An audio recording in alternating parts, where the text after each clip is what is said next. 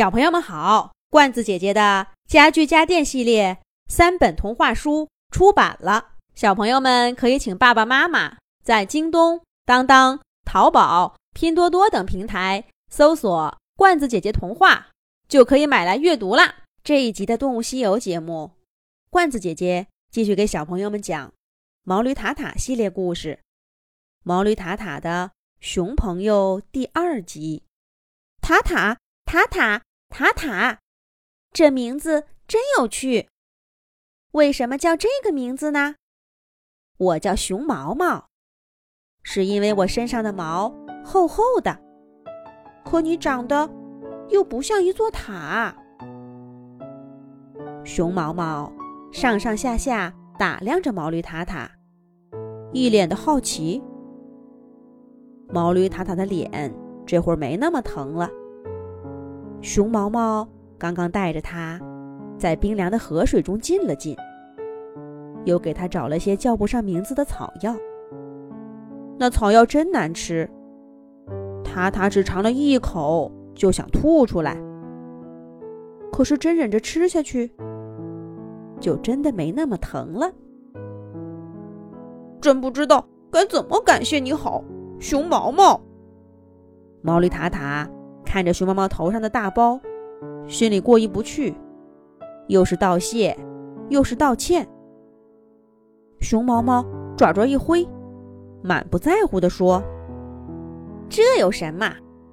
我们山里的动物，让马蜂给蛰一下，算什么事儿呢？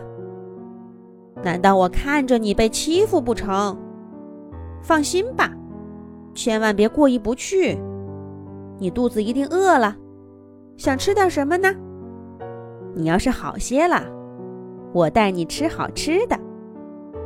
这段故事，小兔子、小老鼠、小蟋蟀和小苍蝇都听了无数遍了。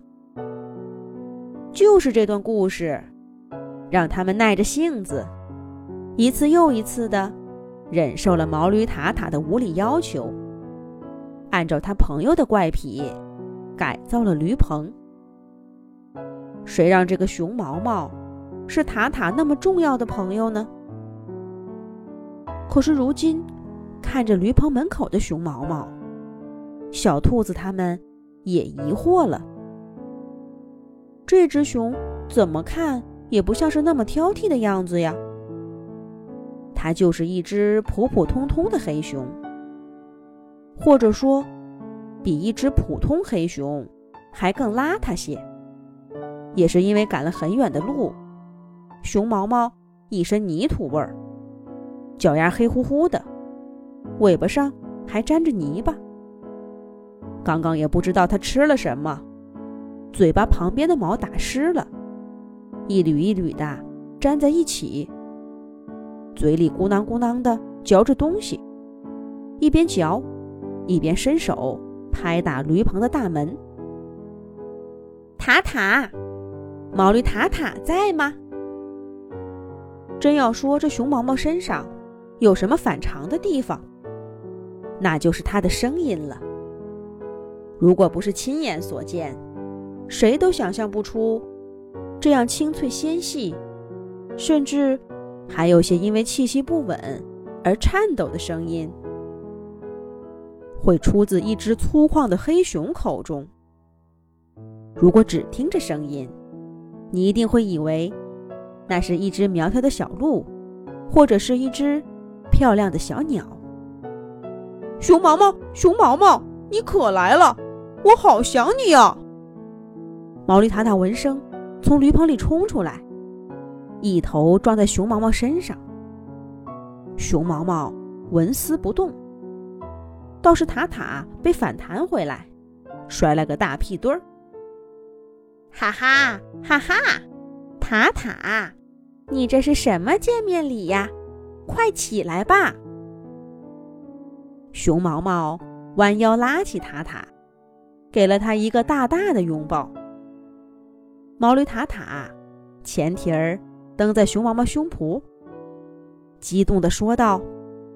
我给你写了多少封信，早就告诉你我在这儿定居了，你就是不来，这次来可得多住一阵子。反正我不让你走。来来来，我跟你介绍一下：小兔子、小老鼠、小蟋蟀和小苍蝇。他们是我在这儿的朋友。这是熊毛毛，我小时候的好朋友，也是呃我的救命恩人。哎呀，快别这么说！什么救命恩人？几只马蜂而已，要不了你的命。熊毛毛的话化解了毛驴塔塔因为过分激动而带来的尴尬，也让小兔子他们心生好感。这个熊毛毛不赖嘛，一定是塔塔想给好朋友更好的体验，所以呀，才找出那么多事儿来。不是人家熊毛毛要求高，大家心里面自动把前些日子的辛劳算在毛驴塔塔头上，与熊毛毛无关。熊毛毛在驴棚。精心收拾的客房住下，一夜无话。第二天也好好的。可是又过了几天，小兔子他们开始觉得事情不大对头了。是怎么回事呢？咱们下一集讲。